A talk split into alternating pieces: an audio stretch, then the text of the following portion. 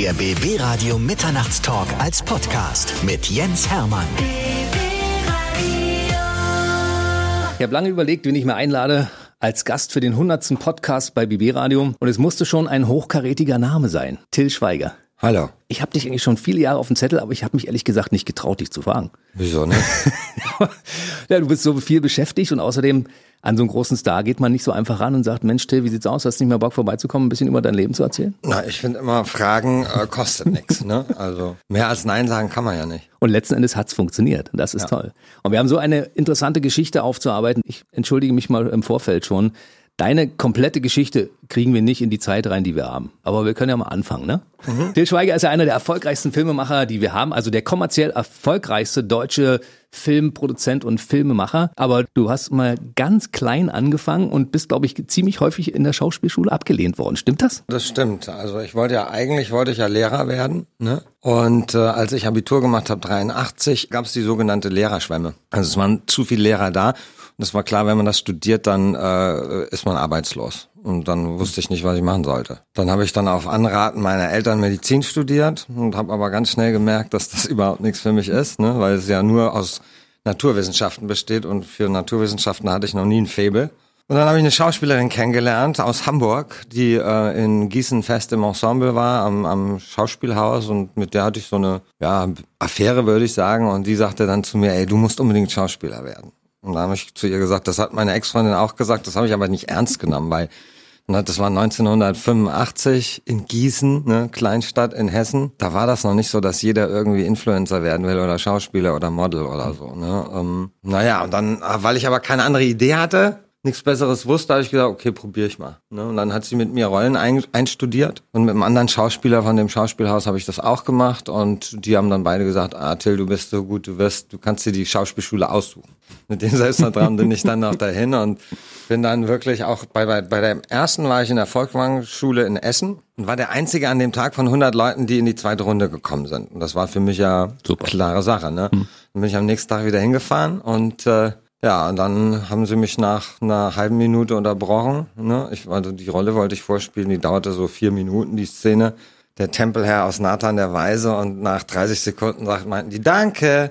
Ja, haben Sie noch was vorbereitet? Ja, ich hatte den André aus äh, Andorra von Max Frisch. Ne? Und dann setze ich mich dahin vor die imaginäre Tür und sage, hörst du, es ist wieder still draußen. Dankeschön. da habe ich gedacht, da hab ich gedacht, also entweder war das verdammt gut oder verdammt scheiße. Ne? Ich fand es jetzt gar nicht so schlecht, und dann musste gesagt. Ich, dann musste ich in so einem Raum warten, ne? also in so einem Ballettraum und dann kam dieser Typ rein, äh, der bekannt war für seine fiesen Sprüche, die er den, den Schauspielaspiranten reingedrückt hat und machte die Tür auf und sagte zu mir, wir haben uns das überlegt, Sie sollten lieber Schreiner werden, das fängt auch mit SCH an. Drehte sich um und wollte aus der Tür raus und ich so hinterher so, hey! Und er dreht sich um, ja? Ich so, Sie werden doch von mir hören. Hast du den dann, Namen gemerkt? Nee, der ist schon, glaube ich, der ist schon lange tot, ey. Und äh, dann habe ich, äh, ja, und dann habe ich nur gedacht, das war so ein Wichser. Ne? Mhm. Naja, und dann bin ich also auf, auf weiteren Schulen, München, Stuttgart, bin immer durchgeflogen, gleich in der ersten Runde, Hamburg auch. Und dann war ich in Bochum und das galt so als die beste Schauspielschule. Und da war ich dann wirklich drei Tage lang bis in der letzten Runde, bis in den letzten 13. Und dann haben die auch gesagt, nee, ist nix. Und da habe ich dann echt gedacht, fuck. Also vielleicht sollte ich da was anderes machen. Und war dann am nächsten Tag in Köln und da bin ich dann angenommen worden. Ne? Hartnäckiger Typ, oder? Ja, und meine Eltern hatten die ganze Zeit, die hatten sich ja gefreut, dass ihr Sohn was Anständiges macht, also Doktor wird, ne? Hm. Und die haben mit jeder Absage immer gesagt, Siste, Siste, Siste. ist das gemein. Deine Eltern sind beide Lehrer? Ja. Aber deine Eltern gehören auch zu deinen größten Fans, weil die sind bei jeder Filmpremiere mit dabei. Ja, also die waren jetzt am Anfang, also sag ich mal, mit meinem ersten Film Manta Manta, das fanden sie jetzt noch nicht so berauschend, ne? ähm, das fing dann so an mit bewegten Mann und dann an mit Knockin' on Heaven's Door, den ersten Film, den ich selber gemacht habe. Aber Eltern sind da immer stolz auf das, was ihre Kinder machen. Ja, Meint manchmal war ein stolz. Film, das Ding war, ist durch die Decke gegangen. Ich kann mich erinnern, wir haben den Film ja. damals geguckt und haben gesagt, geil. Ja, das ist ein Kultfilm, ja. Ja, und dann äh, hast du gesagt, also bis 30 muss ich es geschafft haben, beim Film irgendwie was zu landen? Genau, ich habe mir gesagt, so, äh, das war ja dann schnell abzusehen, dass die Lehrerschwemme wieder vorbei war. Und dann habe ich mir gesagt, also ich gebe mir bis 30, um irgendwie einen Fuß in die Tour zu kriegen, weil ich war ja Spätzünder. Ich bin erst mit 22 auf die Schule gegangen, auf die Schauspielschule. Da sind die meisten schon fertig. und habe gesagt, wenn ich bis 30 das nicht schaffe, kann ich immer noch Lehramt studieren. Und dann hat das aber hatte ich sehr viel Glück auch und dann ist das wirklich ziemlich abgegangen. Dein größter Wunsch damals war, bei Schimanski einen Tatort mit einer Hauptrolle zu besetzen, ne? Also so als Gast, als ja, Gast. also als, als, keine Ahnung, der Mörder und der dann am Schluss weint zusammenbricht, so, ne? Also es war damals, gab es kein Kino, also es gab Kino, aber es gab keine Kinoindustrie. Also es war nicht so, dass jedes Jahr irgendwie 100 deutsche Filme gemacht worden sind. Deswegen war das überhaupt nicht realistisch. Ich bin zwar schon ein Träumer, aber so ein, ich sag immer, so ein realistischer Träumer. Also man, man braucht Träume, aber wenn man sie zu hoch hängt, dann ist die Gefahr, dass man enttäuscht ist, zu groß. Aber der Tatort war so ein bisschen ein Traum, den du dir erfüllen wolltest, den du dir erfüllt hast auch. Ja, das war jetzt nicht ein Traum. Also viele Leute haben damals zu mir gesagt, Till, was willst du beim Tatort? Du machst, du machst nur Kino und du hast kein Fernsehen gemacht, also seit der Lindenstraße nicht. Was willst du beim Fernsehen? Und ich habe so gesagt, ja, aber ich mag ja auch Action und ähm, wenn die da Lust drauf haben, dann und Action funktioniert im Kino nicht. Die Deutschen mögen keine deutschen Actionfilme. Und dann, wenn die da Lust drauf haben, dann kann ich mich doch da mal ausleben. Das war so eine Schnapsidee, weil ich habe in der Zeitung gelesen, irgendwie, dass der Mehmet Kurtulus aufhört äh, in Hamburg. Und dann habe ich einfach mal da angerufen und habe gesagt, ey, wie findet ihr das, wenn ich das machen würde? Und? Die Die fanden es gut. Die fanden es super, ja. ja. Kleiner Spoiler, äh, Deutsche mögen keine deutschen Actionfilme. Schutzengel, deutscher, geiler Till Schweiger Actionfilm. Ein Megafilm, reden wir später drüber. Ja? Okay. Weil wir wollen ja chronologisch in Ja, dem bleiben, ja. wie es dann weiterging. Als du Manta Manta damals an die Spitze der Kinocharts gebracht hast, was war das für dich für so ein Gefühl? Der Lehrer, der mich rausgeschmissen hat aus der Schauspielschule, dem werde ich erstmal zeigen, mit einem Achtungserfolg, dass es jetzt losgeht und das ist der Beginn einer großen Karriere? Nee, das habe ich nicht gedacht, weil ich ja eben nicht so ein Träumer bin. Und es war ja in der Tat so, dass nach dem Manta Manta, der Film, der auf Platz eins gegangen ist und über Millionen Zuschauer hatte, ich hatte zu der Zeit noch keine Agentur. Und dann haben mich auch ein paar Agenturen angerufen, damals gab es noch nicht so viele, und haben gefragt, ob sie mich vertreten können. Und habe ich gesagt, nee. Weil die waren nämlich vorher, als ich von der Schauspielschule gekommen bin, fertig war, habe ich mich an diesen äh, bei diesen Agenturen überall vorgestellt und die haben alle gesagt, nee, sowas wie Sie haben wir schon, kein Interesse. Ne? Dann habe ich mir damals so gedacht, also wenn das mal anders ist, dann werde ich auf jeden Fall keine Agentur nehmen. Das wiederum war aber dann wirklich so, dass ein Jahr lang keine Sau mich angerufen hat. Nach dem Riesenhit. Also ich habe mitnichten gedacht, das ist jetzt der Anfang einer Weltkarriere oder so, ne? Und ich habe dann halt weiter in Köln, ich habe weit zu der Zeit sogar noch als DJ gearbeitet, weil ich ja nicht wusste, wie wird das weitergehen, kommt da überhaupt noch mal ein Engagement. Aber ich habe ähm, Theater gespielt, Stückverträge und ich habe gutes Geld verdient mit Synchronarbeiten. Für Erotikfilme, Pornos, ne? Nicht nur Pornos, das waren die, die, ich muss ehrlich sagen, es waren so, ich würde mal sagen, so 70 Prozent waren Pornos und 30 Prozent waren normale Filme. Was vertont man beim Porno? Da ist der Text relativ Das beschränkt, oder? meiste, das meiste ist Stöhnen oder irgendwelche äh, Dialoge, die du dir ausdenkst, möglichst lustig so. Ne? Wurde das gut bezahlt? Ja, sehr gut. Das war, das wurde pro Take bezahlt. Das wurde genauso bezahlt wie ein Film, also ein normaler Film ohne Erotik. Ja. Sehr Das unfassbar. war in Köln. Das war, also die synchronen Hauptstädte waren eigentlich immer Berlin, Hamburg, München. Jetzt eigentlich nur noch Berlin. Und Köln war so zweite Liga. Also die Filme, die ich synchronisiert habe, waren in der Regel Filme fürs Fernsehen. Also italienische, französische Spielfilme, die dann im ARD oder ZDF gelaufen sind. Lass uns mal auf den DJ zurückkommen. Das ist ja auch, das ist übrigens eine Parallele. Wir haben ja mehrere Parallelen. Erstens haben wir beide am 19. Dezember Geburtstag. Yay, herzlichen Glückwunsch dann. Ne? genau, nachträglich. Ja. Dann haben wir beide ein Fable für gute Popmusik, glaube ich. Das ist Geschmackssache. Musik Ja, ist, Musik, da müssen wir nachher nochmal. Wein ist Geschmackssache. ne? Absolut. Aber ich glaube, da kommen wir auf einen gemeinsamen Nenner. Und DJ ist so eine Sache, die haben wir auch beide gemacht. Ich vorm Radio und du vor deiner großen Filmkarriere. Was hast du da so aufgelegt damals und äh, wie oft? Ich habe eigentlich Freitag, Samstags aufgelegt, in Köln vorher, am Wochenende in Gießen, als ich noch in Gießen war. Gießen, das war Anfang der 80er, das war sehr, sage ich mal, New Wave-lastig, also so Heaven 17, ABC und so Sachen, äh, OMD. Und ähm, später dann in Köln war das, da fing gerade so so Deep House an, so Ende der 80er. Ne? Also ich habe sehr viel House aufgelegt und äh, heute sagt man Hip-Hop, damals hieß es noch Rap. Machst du gelegentlich nochmal einen kleinen Gig oder sowas? Ich habe ein bisschen geübt dann, als ich äh, für Klassentreffen dann äh, den DJ Tommy gespielt habe. Habe ich ein bisschen geübt mit den Jungs von Alle Farben und äh, habe mir dann auch für 7000 Euro so ein Set von äh, Tech Technics also ähm, bestellt und das steht jetzt bei uns rum und verstaubt. Also Oh, das ist aber schade. Ja. Da musst du mal wieder ran. Ah, du hast im Augenblick wenig Zeit, ne? Ja. Äh, Klassentreffen 1.0 übrigens ein mega geiler Film. Da spielst du einen DJ, der genauso alt ist wie die anderen Protagonisten, so um die 50 rum, aber deutlich besser aussieht und ein bisschen hipper ist. Die Geschichte ist zum Schießen, muss ich ganz ehrlich sagen, es ist zum Wegschmeißen. Ein geiler Film. Ich habe mich so wiedergefunden bei ganz vielen Sachen. Ich meine, wir haben ja nur beide vorne eine 5 zu stehen und es wurden auch die ganzen Probleme thematisiert. Also ich habe Ja, sehr, sehr, ja. sehr gelacht.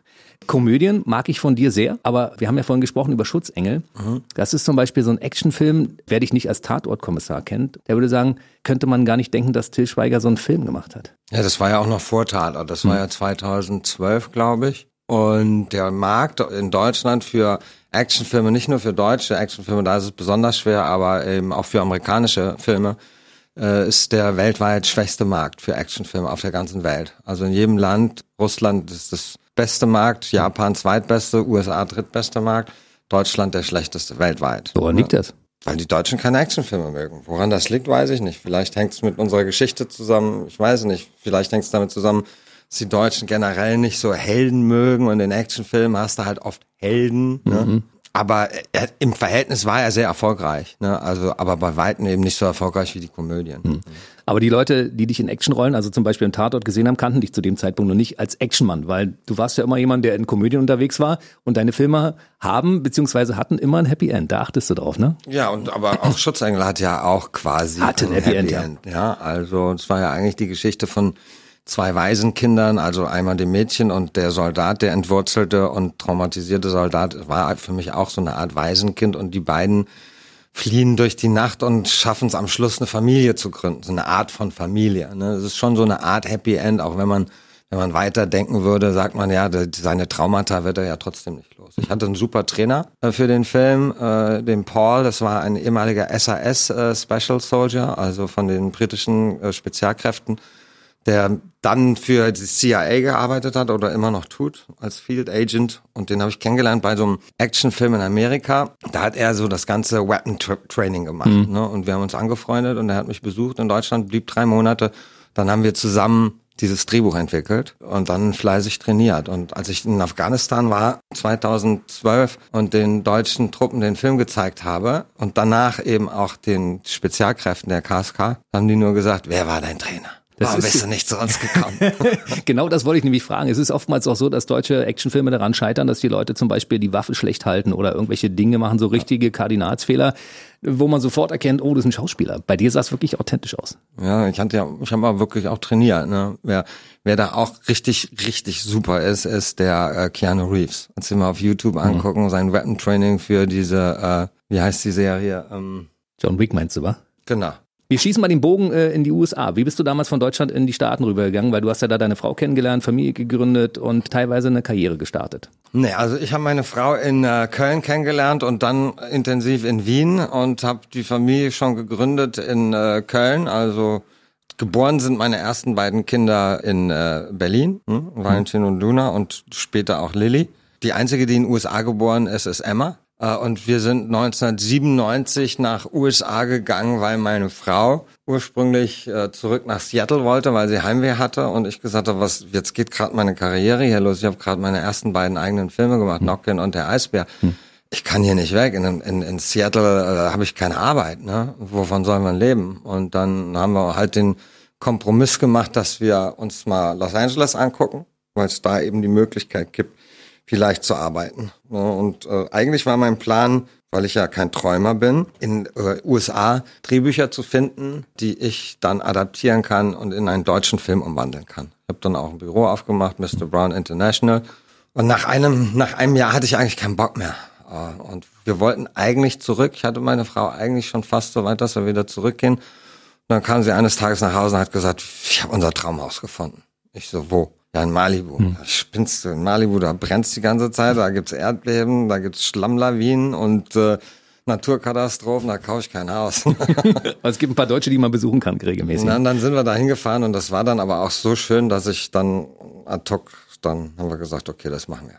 Und dann äh, sind wir 2004 zurück. Aber zwischenzeitlich hattet ihr drüben eine Firma und habt da Artikel für Kinder und sowas hergestellt. Ne? Das, Das waren wir, das hat sie gemacht mit Freundin. Ja, äh, Belly Button war das, ja. aber du hast jetzt mittlerweile hier auch eine Firma, da reden wir nachher nochmal im Detail drüber.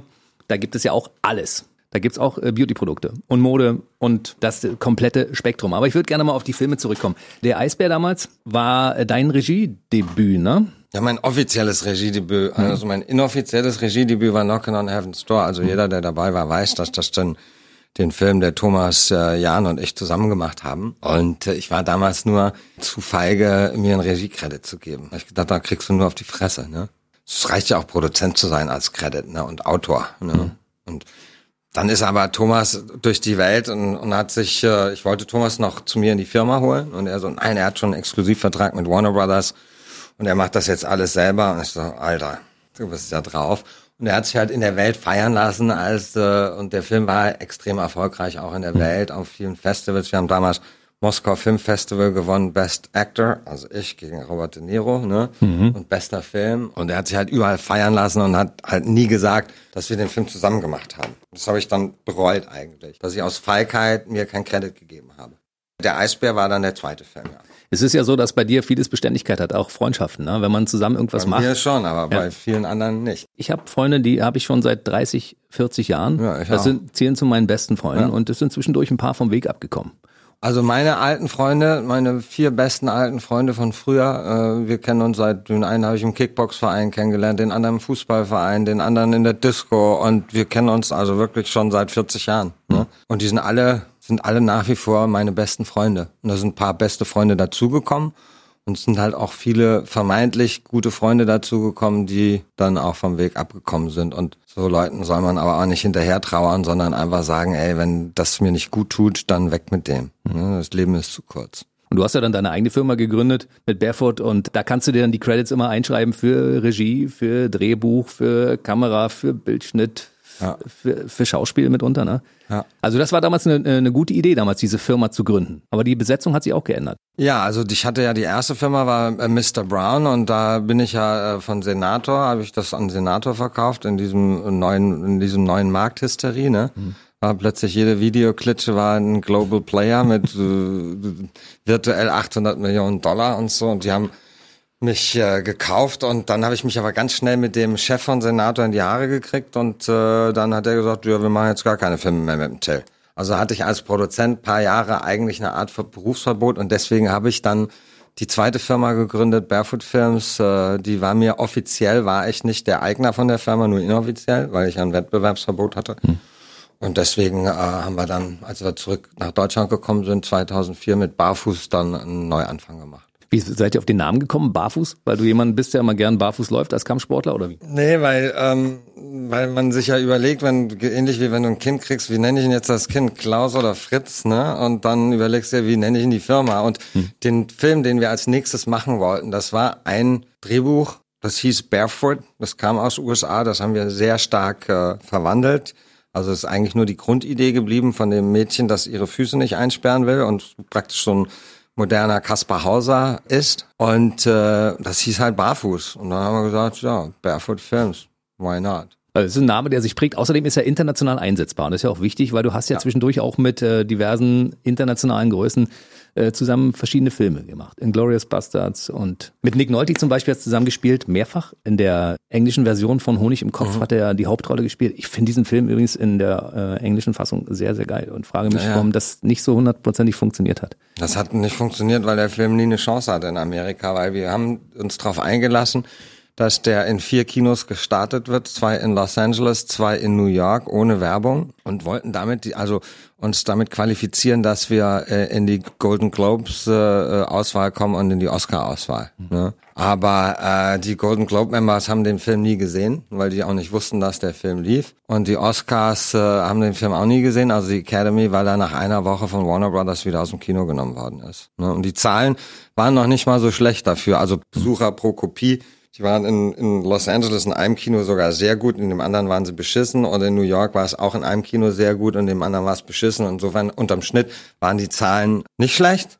Es sind ja nur drei Kritiken erschienen, ne, in der New York Times, in der LA Times und im Observer. Und die waren alle drei, haben den Film richtig, du hast richtig gesehen, dass jemand keine Verschwörungstheorie, aber dass jemand äh, sagt, hier, den Film müsst ihr abschießen, den können wir gerade nicht gebrauchen. Weil äh, sie haben halt gesagt, der Film ist unrealistisch, backe ich mir ein Ei drauf. Na, was ist ein Star Wars? Ist das hm. realistisch oder hm. Keine Ahnung, The Day After Tomorrow, ne? Oder James Bond, ist das realistisch? Mhm. No. Also, unser Film war nicht realistisch, aber den Vorwurf, den sie dem Film gemacht haben, und das war halt eine glatte Lüge, ist, dass sie gesagt haben, der Film macht sich lustig auf Kosten der Kranken. Also, Das ist totaler Blödsinn. was totaler Blödsinn ist. Und das haben natürlich in Deutschland auch die Medien sehr gefeiert, dass Till Schweiger in den USA abgeschossen worden ist und haben aber, die haben ja die Kritiken selber gelesen. Und auf die Frage, warum ich überhaupt einen Film zum zweiten Mal mache, habe ich damals gesagt, damit er nicht amerikanisiert wird, sondern dass er den, denselben Geist und denselben Feeling hat wie der deutsche Film. Nur so kann ich das sicherstellen. Und dann das einfach nicht zu hinterfragen, Moment mal, wir kennen doch den deutschen Film und das, der, der macht doch sich überhaupt nicht über die Krankheit lustig, der hat unheimlich viel bewegt für diese Patienten und diese Krankheit ein Stück weit aus dem Stigma rauszuholen. Und der hat doch gesagt, er macht denselben Film. Äh, Da hat so keiner mal nachgefragt. Ne? Die haben einfach, die haben sich einfach nur gefreut, dass der Film gescheitert ist. Ich habe Honig im Kopf von meiner, von meiner Tochter geschenkt bekommen. Ich finde den Film großartig mit Didi Hallervorden. Ein ganz toller Film und ich habe den Film im Englischen gesehen. Er hat mich sehr bewegt, muss ich sagen. Also, Ja, also äh, ein großartiger Film. Du hast das als deine persönlich größte Niederlage in deinem Leben gesehen, obwohl du das nicht musst. Muss ich dir mal ganz ehrlich sagen, als jemand, der das von der anderen Seite beobachtet. Ja, es war schon bitter. Also zu sehen, dass du keine, wirklich keine Chance hast, ne? Ich habe den Michael Caine den Film gezeigt. Ja, Wir haben zusammen gedreht in der äh, in, in, in Prag. So ein Mittelalter-Schwinken, der immer noch nicht fertig geschnitten ist, seit zwei Jahren. Und da habe ich ihm den Film gezeigt und dann sagte er, Nick's gonna get my vote. Also ich werde für Nick wählen als in der Academy. Er konnte aber gar nicht für ihn wählen, weil der Film da nie gelandet ist bei denen. Josh Brolin hat den Film auch gesehen, fand, sagte auch, er gibt ihm seine Stimme und haben viele Leute gesagt, dass der Nick eine ganz große Chance hat auf eine Nominierung, sowohl bei Golden Globes als auch bei Academy. Und das hat mir auch so leid getan für ihn, weil zu der Zeit ist dann auch noch sein Haus in Malibu abgebrannt bei den großen Feiern und äh, hat mir sehr leid getan. Aber Nick Nolte hat großartig gespielt und du musst dich deshalb auch nicht sorgen, weil alle anderen Sachen waren erfolgreich. Wir gehen mal zurück auf das Jahr 2007, als äh, Kein Ohrhasen erschien.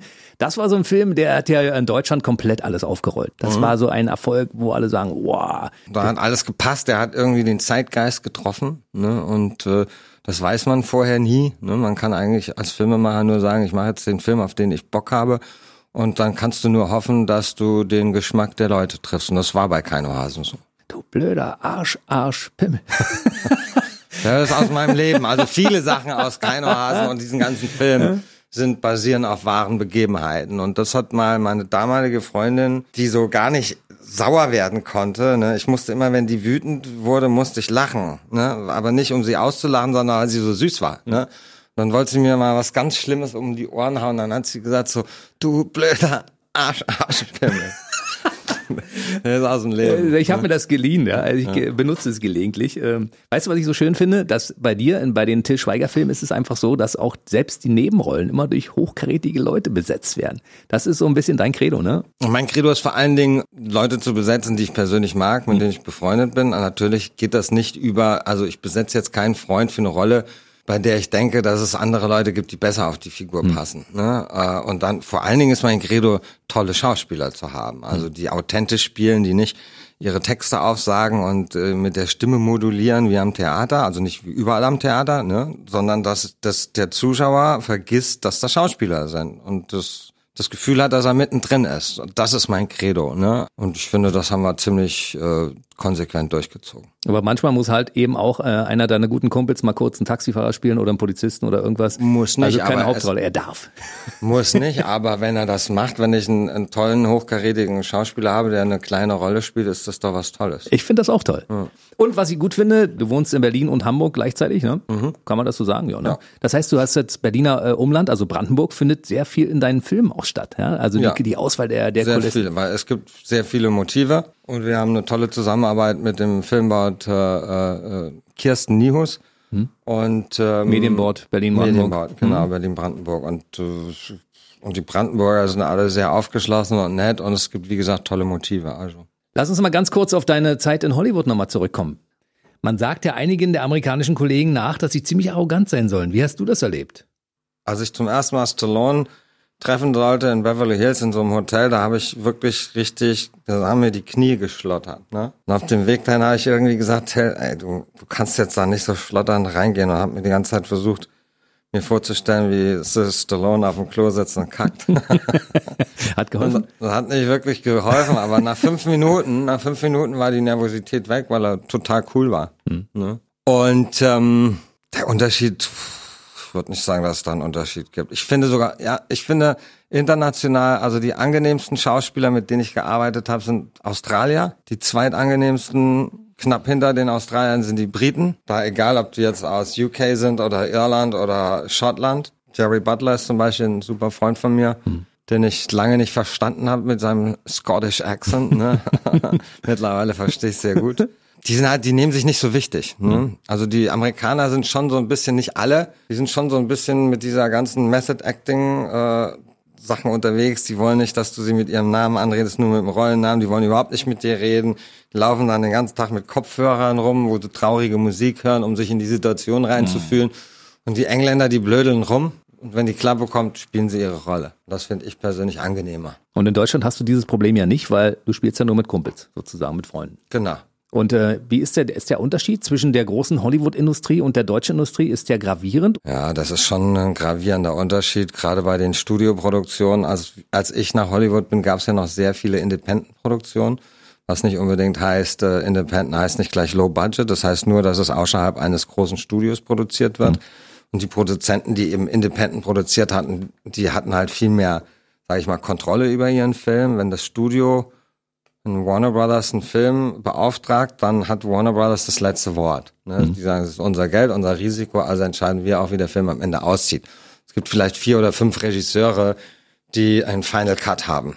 Die sagen können, nee, das ist der Film, den Steven Spielberg zum Beispiel. Ne? Und äh, ansonsten sind natürlich die Budgets viel höher. Ne? Das Team ist viel größer, teilweise auch künstlich aufgeblasen durch die Gewerkschaften, ne? die äh, zum Beispiel die Fahrer in den Hollywood-Filmen, die Teamster, ne, die sind ja in einer Gewerkschaft, die äh, mit den Müllabfuhren, die damals schon 20er Jahren von der Mafia kontrolliert worden sind, die haben diese Teamsters und die sagen halt einfach, Leute, äh, wie viele Fahrer braucht ihr? Äh, 50, also wir, wir müssen, wir brauchen 150 Stellen.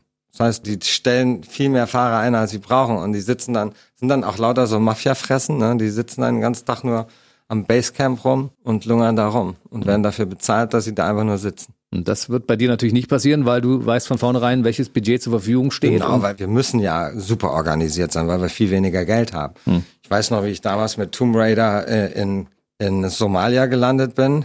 Dann hieß es noch äh, im Flieger, wir sind gechartert mit einer 747 Frachtmaschine äh, mit unten Militärfahrzeugen und Panzern so im Flieger nach Mogadischu. Und dann haben die uns gesagt, was wir alles nicht auf die Straße, wir müssen da uns da uns da treffen und alles war perfekt organisiert und ich dachte, wow, that's Hollywood. Ne? Und dann sind wir da gelandet und keiner wusste mehr, wo irgendwer ist. Der Regisseur wusste nicht, wo die Schauspieler sind, der Produzent wusste nicht, wo seine Aufnahmeleitung ist, so, ne? Und dann saßen wir in, da auf so einer Safari-Lodge 14 Tage, also die ganzen Schauspieler, die männlichen Schauspieler, und haben nicht gedreht. Wir saßen da einfach. Ne? Und dann haben wir mit Fahrern gesprochen. Die haben gesagt, ja, vor zwei Jahren war hier ein deutsches Team mit der Caroline Link, das nirgendwo in Afrika oder wie das hieß. Ähm, Und da hat alles perfekt funktioniert. Also die Deutschen sind zehnmal perfekter als Hollywood. Hätte ich nicht gedacht. Und wie ist Angelina Jolie? Nett, ne, aber schon auch sehr distanziert so und ähm, also pff, ihren Ex-Mann, den mochte ich zehnmal lieber. Ne, also ich war immer Team Pitt, ne? Ja. Weil der ist ein cooler Typ. Der ist richtig, das ist richtig ein ganz geiler Typ. Richtig herzlich und kollegial. Und ähm, ich habe immer gesagt, oh scheiße, Brad, ey, du tust mir leid, ey. Aber jetzt ist ja vorbei. Und wer hast du noch so kennengelernt von den Hollywood-Größen, wo du sagst, die sind richtig cool? Bruce Willis? Den habe ich leider nicht kennengelernt. Mit Der- dem sollte ich letztes Jahr statt, einen wa? Film drehen und der ist bis heute nicht gedreht worden. Ich mich super drauf gefreut. Ich habe ihn kennengelernt. Ich habe ihm nämlich mal einen Preis überreicht, äh, eine goldene Kamera oder so. Und dann haben wir fünf Minuten geschnackt. Super cooler Typ. Sagt auch jeder, der ihn kennt, sagt, der Bruce ist geil. Ne? Arnold, mit dem habe ich ja nicht gedreht, aber ähm, der ist auch ein echt ein cooler Typ. Ähm, Chris Pine ist ein ganz toller Typ. Das ist wirklich ein wahnsinnig toller Schauspieler. Den habe ich früher ein bisschen unterschätzt, muss ich ehrlich sagen, weil ich, der immer nur so Romantic Comedies gemacht hat. Aber pff, äh, Hell or High Water, den musst du dir mal angucken, den Film. Mit Den Chris Pine. Nehme ich mit als Hell or High Water. Ein wahnsinniger Film und eine ganz tolle Performance. Hast du auch äh, die umgekehrten Erfahrungen gemacht? Jemand, der total arrogant und blöd war, wo du sagst, so ein Arschloch? Ja. Darfst du einen Namen nennen oder lieber nicht? Klar, Tom Hardy. Echt? Mega Schauspieler, ein Bombenschauspieler, Ja. kein Vertun, aber als Mensch ein Arschloch. Das ist ja fies, Ja, ja, ne? wenn, wenn sowas bröckelt, wenn man so ein Idol hat und sagt, Mensch, und dann lernt man ihn kennen und dann ist er komplett anders. Wem, wer mir auch nicht so gefallen hat, das war Clive Owen. Der war unheimlich, das war bei King Arthur, da waren alle, waren Ray Winston und wie sie alle hießen, waren alle super drauf und er war immer so, hm. aber, aber damals war so der Rumor, also das Gerücht, dass er der neue James Bond wird. Ja, ist es ja dann nicht geworden, aber zu dem Zeitpunkt war das so eigentlich das offene Geheimnis, er wird der neue Bond. Ich weiß nicht, was da schiefgelaufen ist, aber jedenfalls hat er das halt so alles so spüren lassen. ne? Vielleicht war er so ein Arsch und ist deshalb nicht der neue Bond sein. geworden. Man weiß es nicht genau. Wie ist das eigentlich bei deinen Töchtern? Du hast drei Töchter, die alle schon mit dir gemeinsam gespielt haben. Ist es so, dass die sich um die Anteile in deinen Filmen jetzt auch schon so ein bisschen bewerben müssen und sagen, Papa, ich möchte gern mal wieder ein bisschen mehr spielen? Oder hast du mal eine Rolle für mich im Film? Ähm, ist schon mal vorgekommen, ne? Also gerade Emma hat das gesagt, dass sie gerne mal wieder spielen würde, aber der Grund, warum Emma ja unbedingt nach Amerika wollte, war, dass ihr das alles ein bisschen zu viel wurde, so die mediale Aufmerksamkeit und so. Und ich habe gesagt, ich will jetzt wieder ein bisschen meine Kindheit wieder haben und äh, jetzt hat sie wieder Lust zu spielen, aber du kannst ja natürlich nicht einfach dir eine Rolle äh, so schnitzen. Ne? Zum Beispiel Lilly wollte nie spielen und dann hat sie irgendwann gesagt, oh, ich würde das auch gerne mal ausprobieren. Und der ist so erfolgreich. Und Timo Bartels, ich sage immer, du bist so ein bisschen väterlicher Freund für ihn. Ne? Timo Bartels ist ja unser Nachwuchsschauspieler, der auch Club der Roten Bänder gespielt hat, erfolgreichste deutsche Serie. Und der äh, auch sehr von dir schwärmt. Und ich sage, wie ist das jetzt, wenn Till Schweiger, wenn du irgendwo für ihn spielst, der Chef ist, und dann küsst du auch noch seine Tochter? Ich sag, das fühlt sich schon manchmal ein bisschen komisch an. Wie ist das für dich? Ne, Für mich ist das, äh, äh, da ist meine Tochter in dem Moment eine Schauspielerin und wenn das Drehbuch das vorsieht, dass die zwei sich küssen, da habe ich überhaupt keine Probleme mit. Und ich sehe mich auch nicht als väterlicher Freund von Timo, sondern als Freund. Natürlich habe ich mehr Lebenserfahrung und wenn er mich was fragt, dann gebe ich ihm auch eine Antwort, aber ich sehe mich in keinster Weise jetzt über dem gestellt, sondern ich sehe mich mit Timo auf Augenhöhe. Auch wenn er deutlich jünger ist als ich, aber er ist ja ein sehr feinsinniger und sehr smarter und sehr liebenswerter Mensch. Erinnert dich vielleicht noch ein bisschen an, an dich früher, ne? Ich glaube, ich war ein bisschen krawalliger als der Timo. Aber auch so ein sportlicher Typ. Ich meine, Ja, ja. Till Schweiger stand immer für The Body, ne? ah, das ist lange her. Aber Sport ist sein Leben. Also deine Ex-Frau hat damals gesagt, also äh, mit Till irgendwo hinzufahren, der braucht eigentlich nicht viel, der braucht ein bisschen Sonne, der braucht ein bisschen Weißwein und der braucht seine Hanteln. Ja, also, also ich habe mein Leben lang äh, sehr viel Sport gemacht, das stimmt. Und wie ist es jetzt? Momentan seit zwei Monaten habe ich keinen Sport gemacht. Ich will jetzt wieder anfangen. Du musst wieder anfangen. Ja, ja. Also ein Super Buddy kann man ja nicht sein Leben lang haben. Ne? Also man wird ja auch älter, ne? Und dann muss man natürlich, wenn man älter wird, muss man unglaublich mehr investieren, als wenn man jünger ist. Ne? Also es geht ja, wenn man sich auch anguckt, wie Stallone jetzt noch aussieht. Also in seinem Alter, keine Ahnung, 72, 73, kein Gramm Fett am Körper. Das ist schon beachtenswert. Oder Wenn- Ani auch. Wahnsinn, oder? Ja. Was machst du, wenn du jetzt nicht mal zwei Monate aussetzt? Ab und zu ist das für den Körper ja gar nicht schlecht, mal zwei Monate Genau. auszusetzen. Aber ansonsten bist du ja gut dabei, ne? Liegestütze und, und, und Krafttraining und auch ein bisschen Ausdauer. Ja, das Ding ist halt, wenn man sein Leben lang und gerade auch in der Jugend viel Sport gemacht hat und viel trainiert hat. Ich habe früher 37 Klimmzüge am Stück geschafft ne? und 140 Liegestütze. Das schaffe ich heute bei Weitem nicht mehr. Aber wenn du dann mal zwei Monate nichts machst und dann eine Woche, zwei Wochen wieder im Training bist, dann ist sofort wieder alles da. Ne? Das nennt man Muscle Memory im Das Fachjargon. Muskelgedächtnis, da ist es wieder. Und das heißt, irgendwann wirst du in diesem Sommer 2020 wieder losschlagen.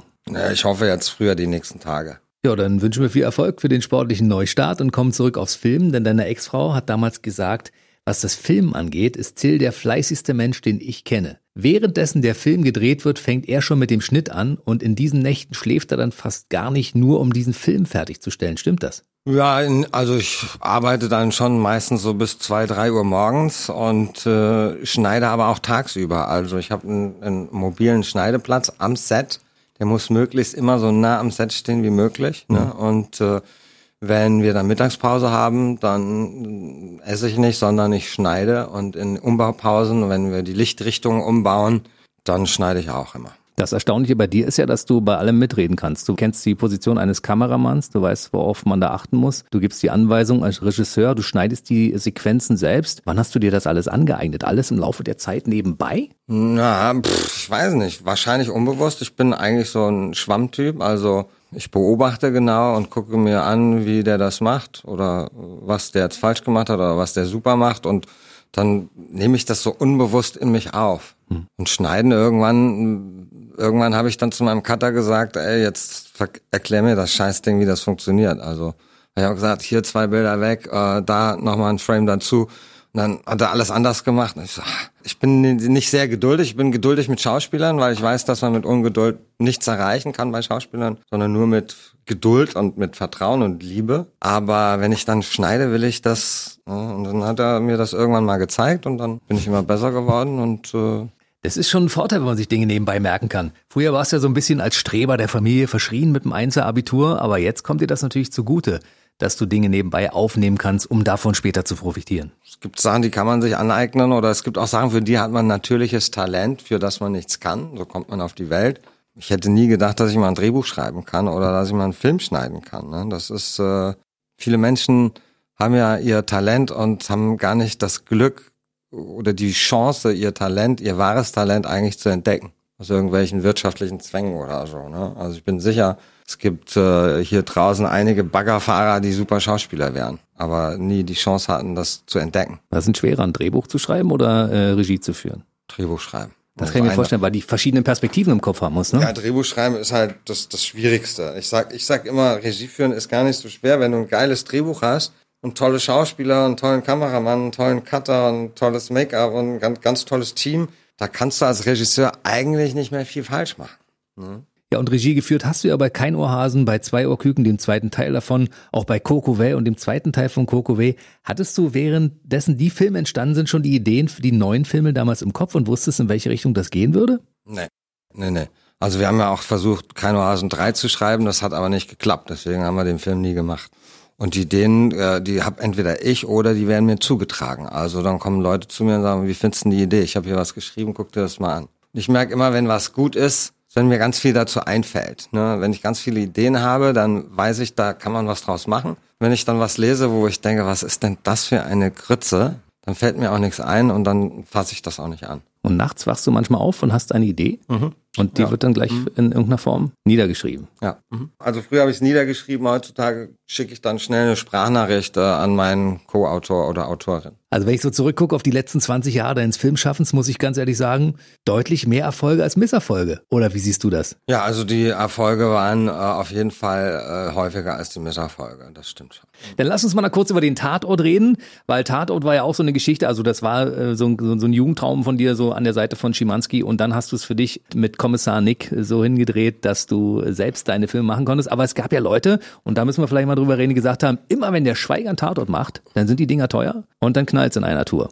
Das ist doch logisch, dass wenn irgendwo die Autos ineinander krachen und es Schießereien gibt mit Spezialeffekten, dass das aufwendiger ist als zwei Kommissare, die sich gegenseitig über ihren Schreibtisch 90 Minuten unterhalten mhm. und rätseln, wer der Täter ist. Deswegen hatten wir auch mehr Geld, aber es war jetzt nicht so viel. Mhm. Ne?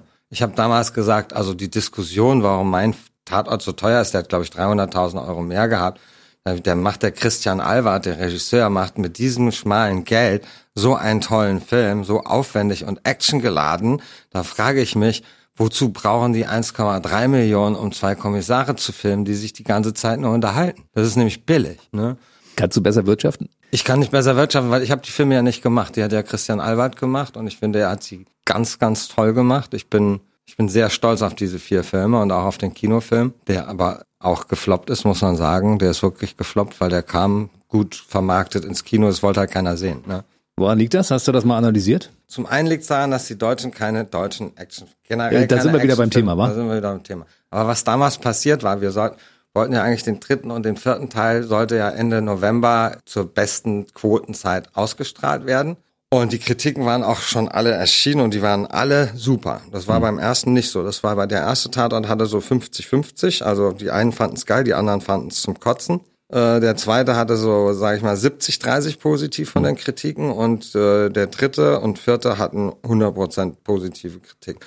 Dann ist dieser Anschlag passiert in Paris. Und dann hat der NDR beschlossen, als einziger Sender weltweit sein TV-Programm zu ändern. Ne? Also in Paris haben die auch ihre Programme nicht geändert, aber NDR hat es beschlossen und hat den Film verschoben, also die beiden Filme auf den 1. und 3. Januar gegens Traumschiff. wo damals noch der Rademann angerufen hat und gesagt, was macht ihr denn da? Wir kannibalisieren uns doch nur selber. Mhm. Und Egal, da hatte ich natürlich auch kein Mitspracherecht, weil ich ja nicht der Senderchef bin. Und der Kinofilm sollte dann äh, Anfang Februar starten. Und wir konnten aber bis zum 3. Januar den Trailer fürs Kino gar nicht zeigen, weil dann hätten wir verraten, was in Teil 3 und 4 passiert. Mhm. Das heißt, wir haben also den Kinofilm, der ist nur drei Wochen betrailert worden. Und äh, die Menschen haben gedacht, dass das einfach ein Fernsehtatort ist, der jetzt im Kino läuft. Das ist uns nicht gelungen zu vermitteln, dass das ein Film ist, der für neun Millionen Euro, was für Deutschland schon brachial viel ist, mhm. gemacht worden ist und sich durchaus mit so einem Film wie Transporter, der 60 Millionen kostet, durchaus nicht verstecken braucht.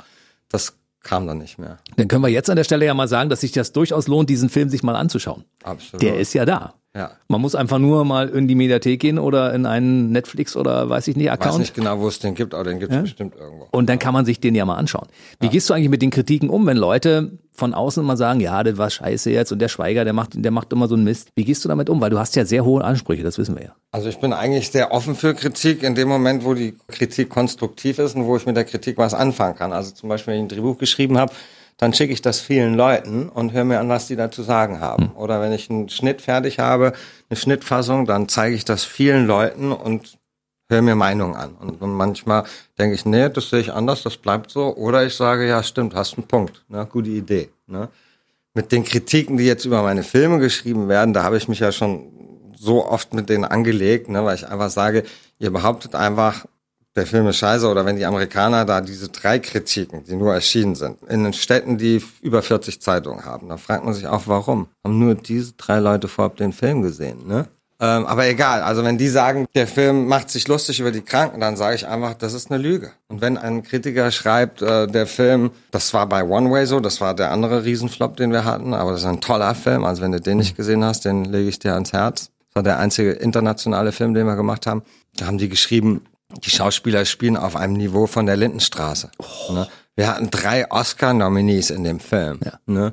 Der Film ist fotografiert wie die Lindenstraße. Es waren zweifache Oscar-Preisträger, der Kameramann Kanadier. Ne? Hm. Da sage ich einfach, das ist gelogen. Und das, dass man sich über sowas aufregt, ist doch logisch. Ne? Und ganz viele Leute, naja, der Schweiger, der macht diese Filme, aber die haben die Filme nie gesehen. Die haben das nur gelesen. Ne? Also zum Beispiel in der deutschen Filmbranche gucken die Leute, die meisten, ich nehme mich da nicht aus, ich gucke mir weniger andere deutsche Filme an, weil sie mich meistens nicht interessieren. Ne? Aber genauso gibt es ganz viele in der Branche, die haben noch nie einen Film von mir gesehen, haben aber in 100 Publikationen gelesen, von Spiegel Online bis Süddeutsche, dass der Film scheiße ist. Deswegen sagen, ja, der Schweiger, der macht so oberflächliche Scheißfilme. Siehst du? Ja. Und deshalb gucke ich mir immer Filme an und anschließend äh, gibt's für mich ein Fazit, hat mir gefallen oder hat mir nicht gefallen. Und dann kann ich, das ist einfach so, ich kann mich nicht zu irgendwas äußern, wenn ich mich vorher damit nicht informiert, darüber informiert ja. habe und das mir ja. nicht angeschaut habe. Ja. Und äh, ich mag einen Großteil deiner Filme sehr, sehr gerne und habe die auch sehr, sehr gerne geschaut. Sehr. Ne? Genau, das dazu und für alle, die jetzt immer noch zweifeln, die sollen sich mal einen Till Schweiger Film von vorne nach hinten angucken und anschließend, wenn sie ihn bis zum Schluss gesehen haben, ihr Urteil darüber abgeben. Und viele werden darüber überrascht sein, wie gut das ist. So, Themenwechsel. Wann hast du eigentlich gesagt, ich möchte neben dem Film noch andere Dinge machen, wie zum Beispiel ein Hotel eröffnen oder ähnliches?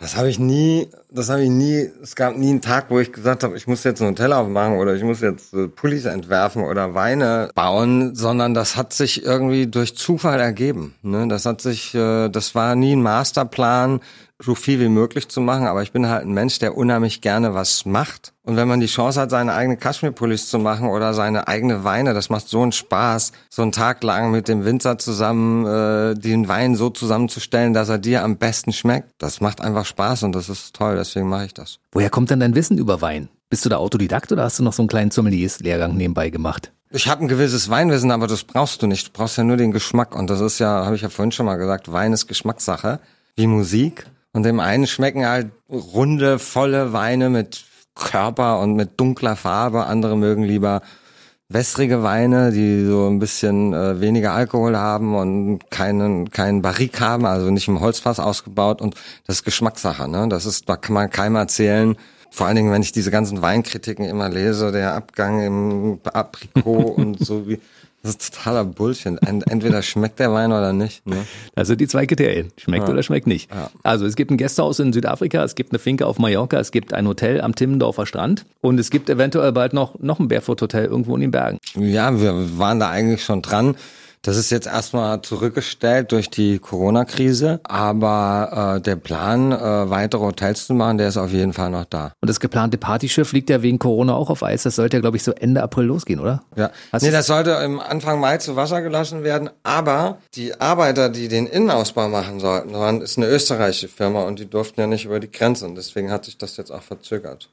Erzähl mal ein bisschen was über das Schiff, weil viele wissen das ja noch gar nicht. Das ist ein Dampfer, ein Donaudampfer, weißt du, so ein Ein typisches Partyschiff, ne? Ja, so für Ausflüge und Partys und da gehen so 600 Leute drauf. Also es ist schon ein sehr großes Schiff und also das wird toll. Das wird, also das sieht dann am Ende aus fast eher wie so ein Dampfer, der auf dem Mississippi fährt, ohne, ohne das Rad hinten. Ne? Cool. Also das ist komplett umgebaut, das Boot. Siehst du, und da kommen wir wieder zu deinen SL1210 von Technics, die bei dir noch einstauben gerade zu Hause.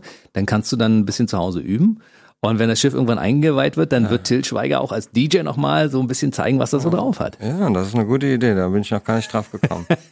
Lass uns mal über deine Firma reden. Barefoot Living, das ist also so eine, ich sage mal eine Dachmarke, eine riesige Vielfalt an Dingen, die man da findet. Ein riesen Produktportfolio. Wie hast du das zusammengestellt? Auch nicht nach dem Masterplan. Das fing ja an mit den Pullis, dann kam, äh, keine Ahnung, Keramik dazu, dann kam Bettwäsche dazu, Brotschüsseln aus Holz, aus Zirbenholz. Da schimmelt das Brot nicht drin, weil die Zirbe so ein antifungizales äh, äh, Harz hat, also handgedrechselt, super schön. Und dann, dann bieten mir Leute Sachen was an, sagen, hast nicht Lust, das da aufzunehmen? Dann sage ich, na, nee, das gefällt mir nicht. Oder ich habe eine Idee oder jemand anders kommt mit einer Idee und dann sage ich, ja, das finde ich super, das machen wir. Es fing an mit den Pullis, weil du hast ja eine riesige Pulloversammlung. Wie viel hast du eigentlich? Hier, der ist schon hier durchgewetzt, ey. Ich weiß nicht, nicht so viele, weil ich die ja immer wieder dieselben anziehe, ne? Deine Ex-Frau hat gesagt, du hattest 300 von einer bestimmten Sorte und hast dir noch einen äh, 115er Ja, dazu. das, die, die War sagt viel, wenn der Tag lang ist. Also ich hatte, aber was stimmt ist, wenn ich mal, bevor ich selber Pullis gemacht habe, bis ich mal einen Pulli gefunden habe, der mir gefällt, da war ich schon lange unterwegs. Und wenn ich dann mal einen gefunden habe, der mir gefällt, habe ich den gleich zwei oder dreimal gekauft, weil ich mir nicht sicher war, ob das wieder so lange dauert, bis ich einen finde, der mir gefällt. Wir kommen gleich nochmal zurück auf deine Filme, aber ich habe zwischendurch noch eine Frage, die hängt mit Heiner Lauterbach zusammen, weil Heiner Lauterbach hat ja auch ein Portal gegründet, wo man die Besten aus verschiedenen Bereichen buchen kann, um bei denen bestimmte Dinge zu erlernen. Und man kann bei dir zum Beispiel das Filmemachen erlernen. Ob man das erlernen kann, das weiß ich jetzt nicht. Das ist vielleicht ein bisschen zu hoch gesetzt, aber ich habe eigentlich einfach zwei Tage mit Heiner gedreht und habe halt äh, die Fragen beantwortet. Ne? Und also ich denke, das ist schon ganz informativ geworden. Meet Your Master heißt die Seite. Das heißt, wenn ich jetzt also mir diesen Kurs dort buche, dann sehe ich quasi einen Film, wo du mir erklärst, wie man Filme macht oder wie muss ich mir das vorstellen? Ja, genau. Krass, ich habe ja. ich hab mich da nicht eingebucht, Ja. äh, deshalb weiß ich nicht. War jetzt teuer. Ich weiß nicht, was es kostet, ehrlich gesagt. Ich, Ich hab's glaube, nur, nein, so ein Tutorial kostet, glaube ich, 99 Euro. Ich weiß es nicht genau. ich hätte gedacht, es ist teurer. Ja? Ja. Man kann bei Till Schweiger so ein bisschen was übers Filme machen lernen. Man kann Gottschalk als Moderator bekommen oder sowas, ne? Ja, Kaufmann als Tenor. Äh, Toni Groß haben sie, glaube ich, auch schon gemacht. Kann man Fußball lernen. Ja, dann Wunderbar. kann man lernen, wie man äh, WM oder dreifacher Champions League Sieger wird. Und man kann auch kochen lernen. Da könntest du zum Beispiel deinen Sohn mit unterbringen, weil dein Sohn ist ja begnadeter Koch nebenbei. Ja, das ist er wirklich. Und vor allen Dingen das Faszinierende, dass er seit seinem dritten Lebensjahr Vegetarier ist und hier wahnsinnige Steaks macht. Ne? Ich bin nicht so ein Fleischesser, aber wenn, dann esse ich auch mal ein Rinderfilet, aber Medium. Und damit kommen wir automatisch zu deinen Restaurants. Du hast ja Henry Likes Pizza, eine Pizzeria und es gibt das Barefoot Deli. Und da gibt's ja wohl alles Mögliche zu essen. Ja, das hat sich im Laufe der Jahre hat sich das schon auch immer geändert, weil ich ja verschiedene Geschäftsführer da drin hatte, weil ich das, den Laden ja nicht führen kann, weil ich keine Ahnung habe. Und ursprünglich war die Idee, dass es nur Rezepte gibt, die von Freunden sind, von Familie und von Restaurants, äh, wo ich mir die Rezepte geholt habe, wo ich besonders gut gegessen habe. Aber das hat sich im Laufe der Zeit echt geändert. Aber Gastronom ist schon so ein Stempel, den du dir auch mit aufdrücken lässt. Nee, also ich würde sagen, Promi-Gastronom? also, nee, also ich bin kein Gastronom, weil ich keine Ahnung davon habe. Aber auf jeden Fall laufen die Restaurants ganz gut.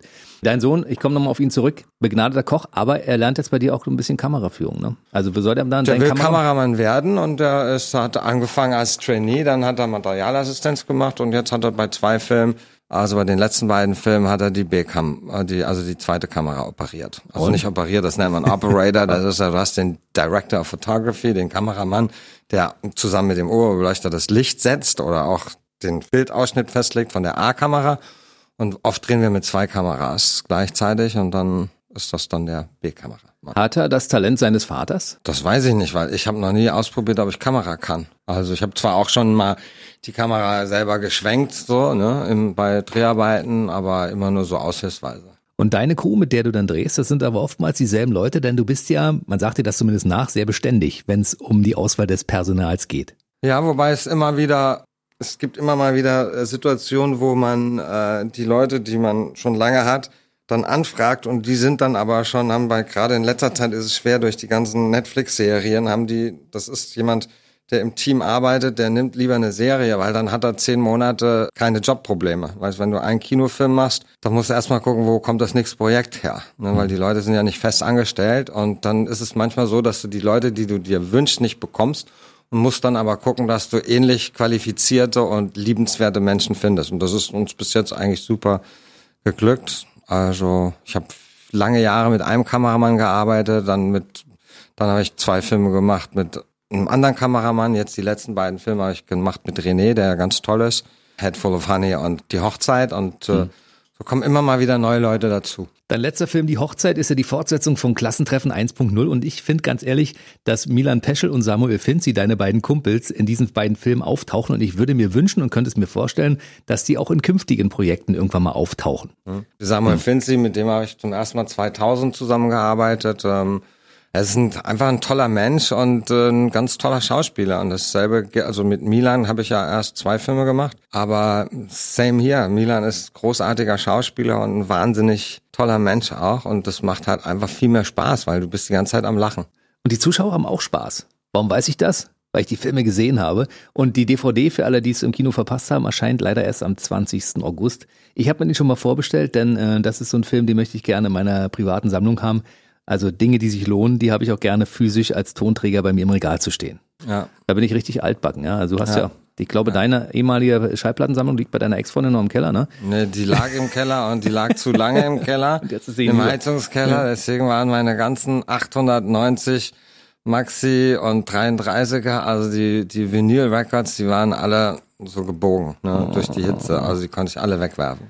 Es ist so traurig. Also ich ja. hebe meine Tonträger wirklich auf. Ich habe meine Vinyls noch, ich habe meine CDs, ich habe meine Super. DVDs und ich kaufe auch noch Dinge dazu und ich finde es schade, dass man bestimmte Dinge nur noch streamen kann, obwohl ich großer Fan auch davon bin. Aber ja. manchmal so einen physischen Tonträger in der Hand zu halten, das hat ja, manchmal das was. das ist ne? schon was anderes, ja. So, dann lass uns mal ganz kurz noch in die Zukunft gucken. Was passiert jetzt noch in den nächsten Monaten? Hast du schon wieder irgendwelche Dinge in der Pipeline, wo du sagst, das wird jetzt demnächst veröffentlicht? Naja, also ich hatte sehr viel in der Pipeline, aber wir müssen jetzt erstmal gucken, wie das weitergeht mit dieser äh, Corona-Situation, weil so können wir im Moment keine Filme drehen und so kann man auch momentan kein Hotel aufmachen. Also mhm. das müssen wir jetzt gucken und da kann ich ja nicht in die Zukunft blicken.